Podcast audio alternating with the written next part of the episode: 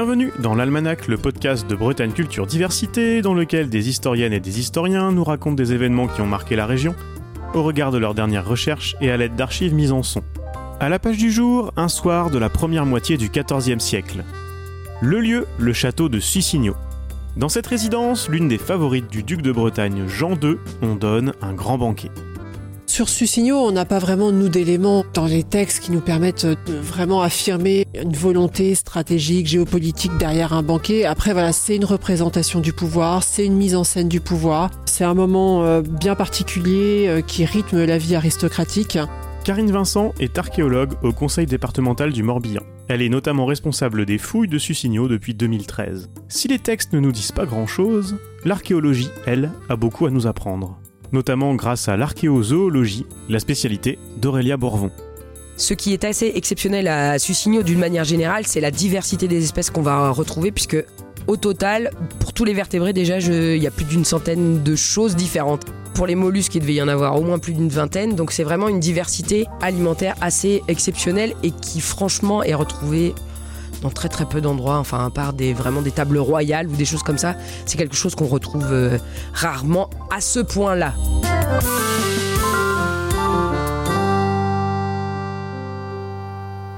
Dans cet épisode, vous allez nous raconter ce que les fouilles du château nous apprennent de ces pratiques alimentaires de l'aristocratie médiévale, en l'occurrence à la cour du duc de Bretagne. Mais avant cela, emmenez-nous au plus près de ce banquet. Où sommes-nous?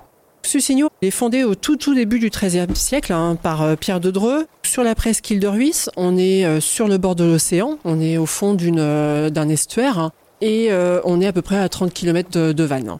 À ce moment-là, c'est d'abord un premier manoir, entouré déjà de, forêts giboyeuses, entouré de, de l'océan, d'un réseau aussi d'étangs et de ruisseaux. Et il va se développer donc euh, durant tout le XIIIe siècle hein, par la, maison des Dreux, hein, euh, dont, sont issus les ducs de Bretagne. D'abord donc Pierre de Dreux, puis Jean Ier Leroux euh, au milieu du, XIIIe siècle, qui construit le premier vrai château en fait de Sucigno. Et ensuite Jean II va poursuivre les travaux de son père, hein, fin du XIIIe siècle, début du XIVe siècle.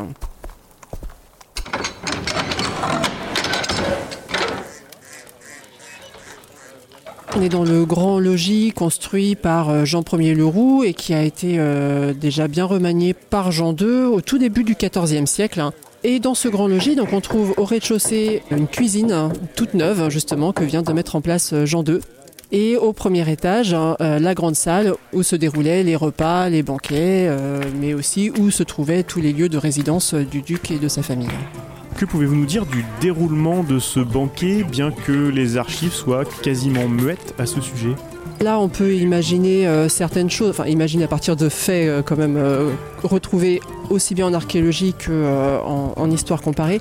Les grands banquets peuvent se dérouler dans cette grande salle. Elle est suffisamment vaste pour accueillir de très nombreux convives, hein, puisqu'on est sur un logis qui fait plus de 65 mètres de long et 12 mètres de large. Donc quelque chose d'extrêmement colossal, où on peut facilement accueillir une centaine, une centaine d'invités autour de la table si le besoin se fait ressentir.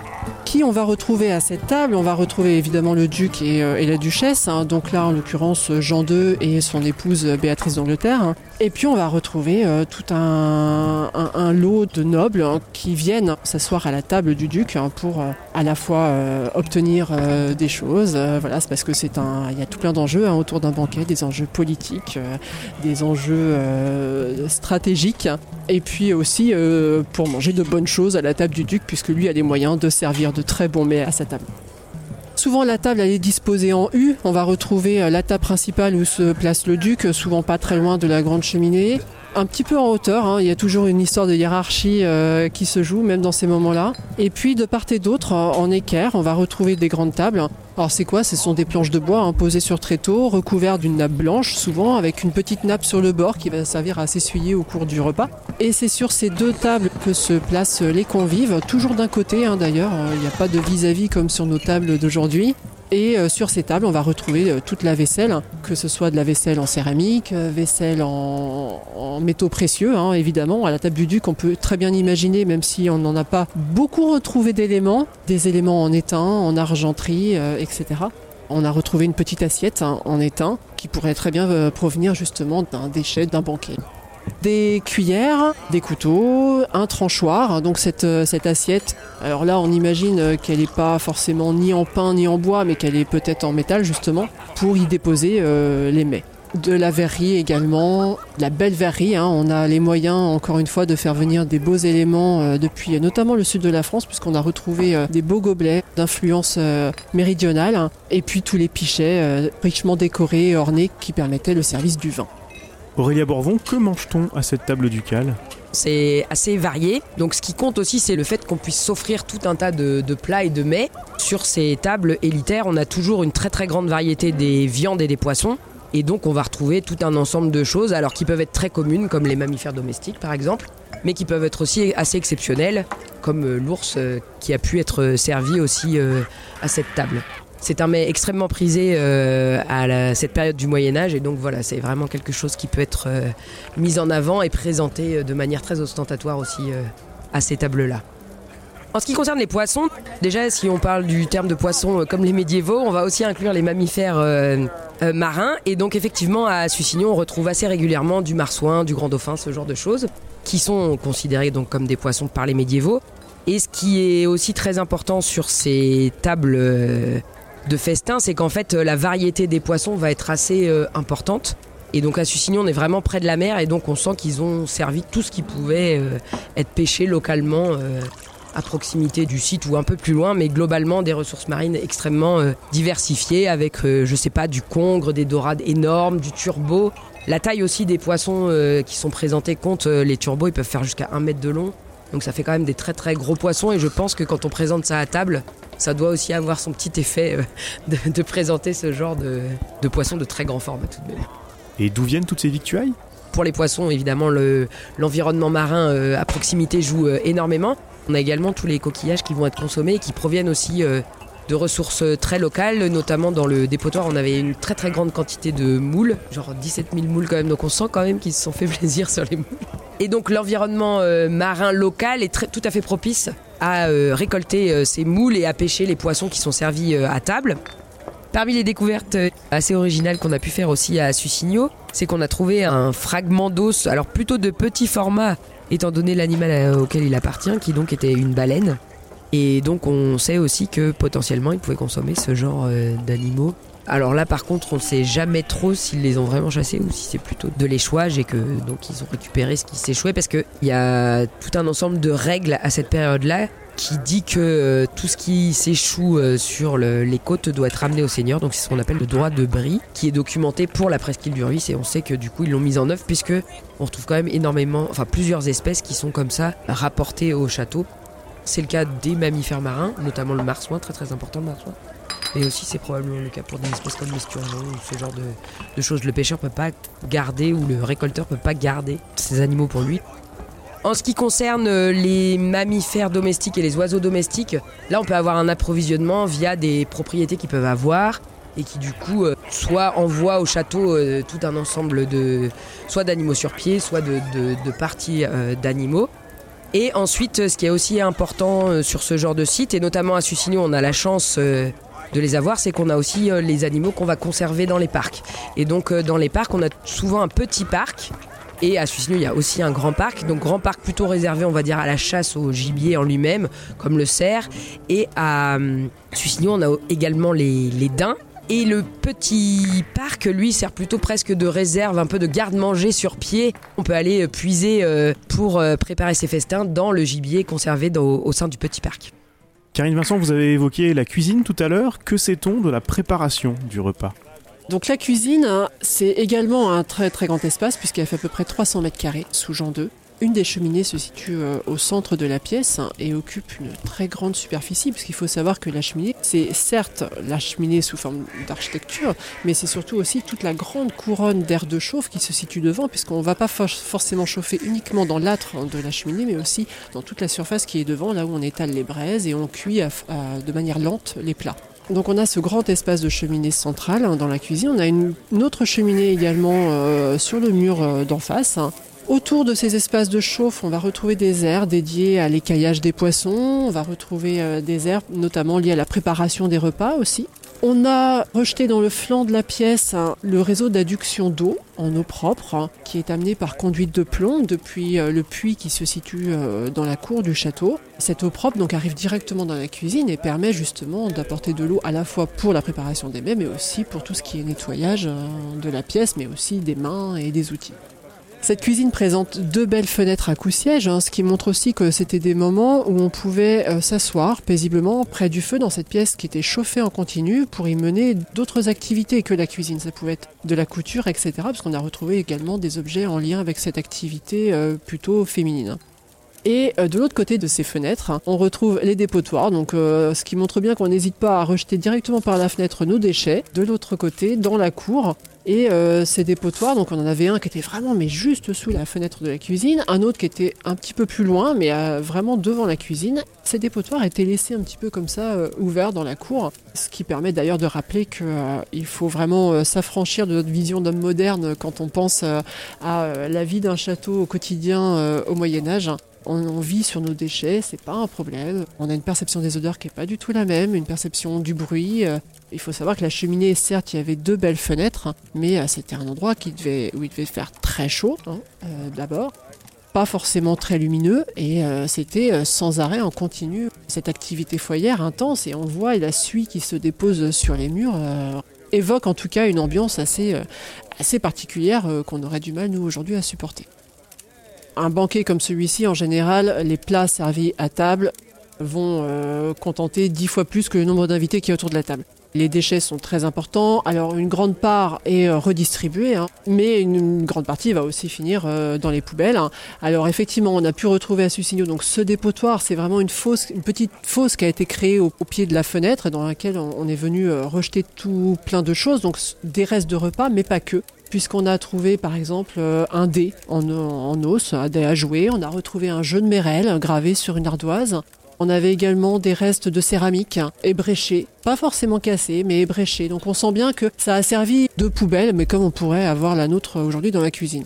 Et puis à côté de ça, on va avoir vraiment euh, comme si vraiment on avait jeté les, reliefs de, repas euh, sur une petite zone à côté. Et là, par contre, on sent bien, là, il y a que de l'alimentation. Il y a vraiment que du rejet de table. Ce sont donc ces poubelles qui vous permettent aujourd'hui d'en savoir autant sur cet aspect de la vie quotidienne difficile à appréhender autrement que par l'archéologie. On en sait d'ailleurs assez peu sur cette période à Sucigno par les archives, et pas seulement en ce qui concerne les cuisines. Les fouilles archéologiques hein, menées à Sucigno depuis 2013 ont vraiment permis de mesurer l'importance de ce site hein, pour les ducs de Bretagne, qui ont développé un programme architectural vraiment très impressionnant. Le grand logis de Jean Ier et de Jean II était vraiment totalement méconnu avant que nous euh, commencions à donner les premiers coups de truelle. Aujourd'hui, nous le connaissons, nous en mesurons la dimension des pièces, nous connaissons la topographie des pièces, quelles étaient les activités au sein de ces pièces et notamment ce grand rez-de-chaussée avec cette grande cuisine, avec le cellier qui était juste à côté, là où on avait la conservation des vins et des denrées, et de l'autre côté, euh, la bouteillerie. Grâce à ces recherches, de par la disposition des pièces, il est désormais possible de comprendre l'activité, c'est-à-dire à la fois la circulation des hommes, la circulation des matières, la circulation des denrées au sein de ces espaces, chose qu'on ignorait complètement euh, jusqu'alors. Et comment avez-vous découvert ce dépotoir? Alors la découverte du dépotoir, elle s'est réalisée la toute première année. C'est un exercice qui est pas facile puisque euh, la toute première année de fou, donc 2013, euh, c'était la première fois qu'on ouvrait le sous-sol du château de Sucigno, hein, quand même. Donc on partait de très loin en termes de connaissances, on n'imaginait pas du tout derrière le potentiel informatif qu'on allait obtenir sur ce site, hein, ni euh, le taux de conservation des vestiges. Donc on y allait un petit peu à l'aveugle, hein, faut, faut l'avouer clairement. Donc on avait vu qu'on était dans la dans la cour qui était juste devant le logis puisque nous avons fait le choix dès le début de euh, non pas seulement fouiller les espaces internes logis mais de toujours fouiller les espaces extérieurs également pour toujours mettre en relation cette circulation intérieure-extérieure euh, des bâtiments. Et donc euh, cette fosse dépotoir, eh bien, on l'a trouvée un petit peu en abord d'une zone qui d'abord pour nous était essentielle. Hein. C'était une zone de, travaux avec une grande aire de gâchage de mortier. Donc là, on était vraiment dans, dans toutes les problématiques qui est aux, grands travaux de Jean II. Donc c'était ça qui attirait notre attention. Et dans un petit recoin, une fosse hein, est apparue on a commencé à la fouiller euh, classiquement, voilà, méthode classique de fouille euh, à l'horizontale. Et là, plus on commençait à descendre dans cette fosse, plus on se rendait compte de la densité euh, d'éléments phoniques. mais pas que, puisque on avait également une énorme couche de moules. On avait à peu près une couche qui faisait pas loin de 15 cm d'épaisseur de moules. Et c'est vrai que cette profusion d'éléments phoniques et euh, archéo-malacologiques a été pour nous euh, très important parce qu'un dépotoir, euh, il faut le dire, hein, c'est super pour les archéologues. Hein. c'est un, livre ouvert euh, sur un, un, un, moment donné de l'occupation d'un château où on trouve énormément d'informations et effectivement ce fut le cas. Et c'est pour ça que vous êtes arrivé sur le site Aurélia Borvon. Les poubelles, c'est finalement la base de votre métier d'archéozoologue. Alors effectivement, les archéozoologues s'occupent principalement de poubelles, d'autant plus quand il s'agit de dépotoirs, donc euh, c'est le cœur du, du métier presque, si je peux le dire comme ça. On va aller regarder euh, un petit peu ce qui se passe dans ces poubelles, les étudier de près. Ce qui résume assez bien le, le la question, c'est montre-moi tes poubelles et je te dirai qui tu es. Vous connaissez particulièrement bien les poubelles des tables de l'aristocratie médiévale. Que veniez-vous chercher à Susigno Une des questions euh, vraiment en arrivant sur ce site, c'était de savoir ben, est-ce que ça marche entre guillemets comme d'habitude, c'est-à-dire que est-ce qu'on arrive à voir les marqueurs sociaux classiques qu'on voit sur ce genre de site assez élitaire? Donc euh, c'est la part de la chasse, c'est la diversité euh, alimentaire en général, qu'elle concerne les mammifères, les oiseaux, les poissons, ici les coquillages aussi bien évidemment. Et donc, eh ben, il s'est trouvé que tout était bien réuni au même endroit. Hein. Il n'y a pas de problème. Tous les critères euh, fonctionnent euh, extrêmement bien. Et donc, avec des variations aussi suivant les zones euh, fouillées qui sont assez intéressantes à, interpréter. Ce qu'on mange, c'est aussi une façon de, de représenter son statut social, puisque ce qu'on consomme, donc que ce soit du gibier, alors qui n'est jamais en très très très grande quantité, mais qui est toujours présent de manière plus importante que sur des tables, on va dire, non élitaires. Donc ça, c'est une façon de, mettre en scène aussi son statut social, c'est-à-dire de présenter des choses à table, déjà de manger de la viande, et ensuite, euh, ou du poisson, et ensuite, voilà, de, montrer des espèces qu'on est capable de se procurer, donc que ce soit parce qu'elles coûtent cher, par exemple, sur les poissons, il y a quand même des espèces qui sont assez euh, coûteuses, comme les esturgeons, qu'on trouve ici aussi sur la table du duc c'est aussi la mise en scène qui va avec le fait qu'on puisse aller à la chasse. Et donc là, ça va être tout ce qui peut être mis en, scène en allant chasser le cerf, le sanglier et d'autres espèces sauvages de, de cet acabit. Avec euh, quelques surprises, quelques originalités tout de même? Le site de Susigno s'est révélé euh, extrêmement euh, intéressant et singulier aussi par rapport à d'autres ensembles Castro sur lesquels j'avais travaillé. Alors moi j'avais travaillé en plus plutôt sur des périodes un peu plus précoces que celle-là. Et à Susigno, notamment, la, découverte du daim a quand même été tout de même un truc assez exceptionnel, puisque le daim, on en entend parler même chez les historiens, mais après, euh, il n'est pas très très visible d'un point de vue, euh, on va dire, archéozoologique, à part certains grands sites comme Vincennes au XVIe siècle. Mais avant, c'est quand même quelque chose qui est un peu mouvant, contrairement aussi à l'Angleterre, où c'est vraiment des choses qui sont très connues. Le développement des parcs à gibier va avec euh, l'implantation du daim. Et donc là, on se retrouvait avec un, site assez exceptionnel de, ce point de vue-là, puisque le daim est la quatrième espèce de euh, domestique presque après les, classiques euh, bœuf, euh, porc et, mouton. En fait, vraiment, il y en a des quantités assez, assez conséquentes. Vous l'évoquiez rapidement tout à l'heure, vous avez également trouvé de l'ours? Alors effectivement, la découverte de, de l'ours a été assez exceptionnelle. De toute façon, j'appelais Karine à peu près tous les quatre matins pour lui dire que j'avais des trucs super sur son site. Et donc l'ours, c'est vraiment été une découverte assez exceptionnelle, puisqu'en fait, l'ours, il faut savoir qu'à l'heure actuelle, il est dans les Pyrénées, non pas parce qu'il est montagnard, mais juste parce que c'est la seule place qu'on lui laisse. Et donc on sait qu'on a de l'ours sur les tables princières et notamment euh, dans le sud de la France, dès qu'on n'est pas trop loin des Pyrénées, à la fin du Moyen Âge, on a encore régulièrement de l'ours. On sait qu'ils vont les chasser, on sait qu'ils les consomment. Mais trouver de l'ours au 14e à Susigno, on sait que ça fait longtemps qu'il n'y en a plus en Bretagne sous forme sauvage. Donc euh, il posait vraiment beaucoup de questions. Est-ce que c'est juste euh, une commande et on a, mangé cet ours? Est-ce que c'est aussi le début euh, de tout ce qui concerne les montreurs d'ours? Donc est-ce que c'est un montreur d'ours qui est passé au château? Est-ce que c'est une chasse un peu spectaculaire, c'est-à-dire que l'ours est captif, on le lâche et on va à la chasse à cet animal-là? Ou est-ce que c'est plus simplement, on va dire, une portion d'animal qui a été achetée pour être cuisiné et présenté euh, lors d'un événement un peu particulier, notre banquet par exemple. Karine Vincent, vous continuez tous les ans les fouilles à Susigno, et si j'ai bien compris, vous allez de surprise en surprise, toujours plus loin dans le temps. Concernant notre banquet du XIVe siècle, il reste encore des choses à éclaircir? La prochaine étape avec Aurélia, c'est de travailler euh, spécifiquement sur l'espace du cellier et notamment sur toute la, le mobilier phonique retrouvé au sein de ce cellier, ce qui va peut-être permettre de voir euh, soit une singularité de l'espace ou alors voir un pendant de la cuisine adjacente forcément, ça va nous donner, en fait, nous ouvrir d'autres problématiques et forcément une autre fenêtre sur l'alimentation à à cette époque-là. Et le cellier, qui a une, activité qui est tout à fait contemporaine de la cuisine adjacente. Hein. donc, euh, on a les mêmes problématiques, mais déjà, on voit au niveau de la céramique qu'on n'a pas les mêmes corpus.